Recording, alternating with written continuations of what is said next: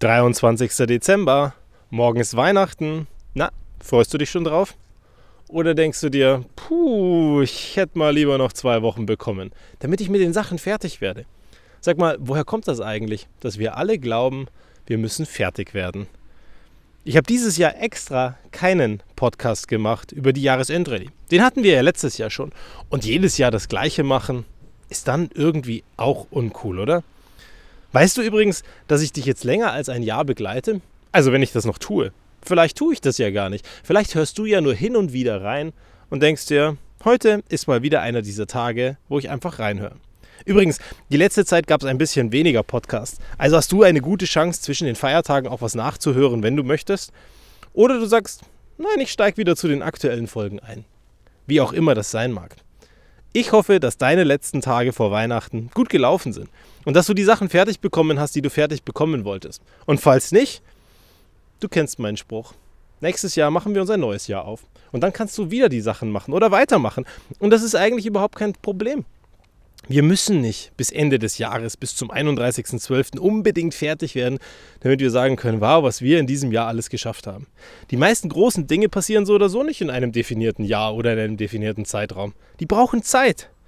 Und am Ende brauchen wir Aktion, dass wir anfangen, aber wir brauchen Durchhaltevermögen, dass wir auch fertig werden. Weil nur wenn du am Anfang motiviert bist und Bock hast, Gas zu geben, wirst du was Großes wahrscheinlich nie leisten können, wenn du nicht den langen Atem hast eines Marathonläufers, auch wenn du den nur sprichwörtlich brauchst. Und jetzt kommt Weihnachten. Und dann kommen, je nachdem, wie dein Job so ist, wahrscheinlich 14 Tage Ruhe. Und 14 Tage Ruhe bringen ja auch was mit sich. Ruhige Zeit, Familie, Stress, Hektik, Chaos, Weihnachten, Silvester, der ewige Zwang, wir müssen bis Mitternacht wach bleiben. Oder wir machen mal was anderes. Wir machen einfach das, wonach uns ist. Wir tun uns die Dinge an, die uns gut tun und alles andere lassen wir einfach. Verzichten wir mal drauf. Ein bisschen weniger machen.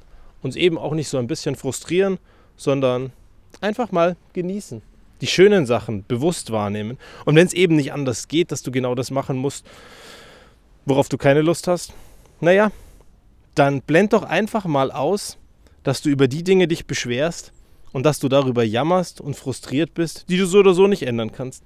Steig nicht in die Diskussionen ein, lass es einfach. Genieß den Tag und konzentriere dich auf die Menschen, die dir gut tun. Und wenn keiner da ist, der dir gut tut, konzentriere dich auf dich. Auch so kannst du den Tag rumbringen. Dann bist du eben ein bisschen schweigsamer und denkst mal über ein paar Sachen nach. Schadet auch nicht. Aber tu mir einen großen Gefallen. Leg mal das Handy weg. Mach's einfach mal aus. Vielleicht brauchst du es zum Fotos machen, weil du sagst, hey, diese Momente möchte ich festhalten dann mach bewusst ein paar Fotos. Aber einfach mal weniger. Nimm dir Zeit für deine Leute, die da sind und genieß die Zeit mit ihnen. Und ansonsten, was machen wir mit diesen 14 Tagen? Hey, 14 Tage sind eine riesengroße Chance, um deutlich besser zurückzukommen, als mit dem, was du heute kannst. Wenn du irgendwas lernen möchtest, wenn du ein neues Hobby anfangen möchtest, wenn du dir Zeit nehmen möchtest und irgendeine Schulung machen möchtest, ein Training, einen Film gucken möchtest. 14 Tage sind gigantisch auch um Sport anzufangen. Und übrigens, klingt total absurd, aber du musst nicht auf den 1. Januar warten, um Sport zu machen.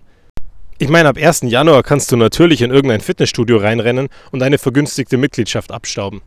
Klar.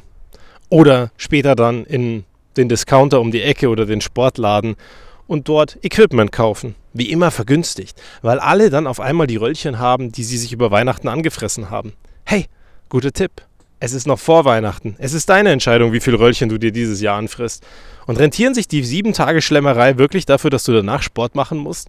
Und wenn du Sport machen möchtest, warum fängst du nicht heute damit an? Einfach einstimmend auf vor Weihnachten. Mal was total Verrücktes machen. Einfach loslegen, weil du eine Entscheidung getroffen hast und nicht, weil da ein neues Jahr kommt. Und dann starten wir vielleicht ein bisschen besser in das neue Jahr anstatt immer darauf zu warten, dass irgendwas passiert, dass wir dann etwas tun können. Weil wenn du der Meinung bist, dass irgendwas sich tun sollte oder sich verändern sollte, dann kannst du auch einfach eine Entscheidung treffen. Und diese Entscheidung heißt, heute fange ich damit an, dass ich heute etwas anders mache und nicht zu einem bestimmten Datum. Keiner von uns braucht ein bestimmtes Datum, um loszulegen. Tut mir wahnsinnig leid, es ist wieder mal nur eine Ausrede, dass du eigentlich gar keinen Bock hast loszulegen. Also trete dir in den Arsch, komm hoch und fang an. Und dann schauen wir mal, was diese 14 Tage so bringen. Vielleicht gibt es zwischendrin auch einen Podcast. Ich weiß noch nicht, was passiert. Wir werden sehen, was passiert. Aber ich bin mir sicher, wenn du Lust hast und ich Lust habe, dann sind wir beide wieder am Start und dann hören wir uns wieder. Und mal gucken, was es dann so zu berichten gibt. Genieß dein Weihnachten, komm runter, entspann dich die Tage und mach das Beste draus. Es sind 14 Tage für dich. Ob Vorsprung, Akkus aufladen, einfach nur faul sein, Zeit mit den Lieben haben, Hobbys machen, die Orte sehen, die du möchtest. Es ist deine Entscheidung, was du draus machst. Nutz deine 14 Tage und dann schauen wir mal, wo du beim nächsten Mal so bist. Bis zum nächsten Mal.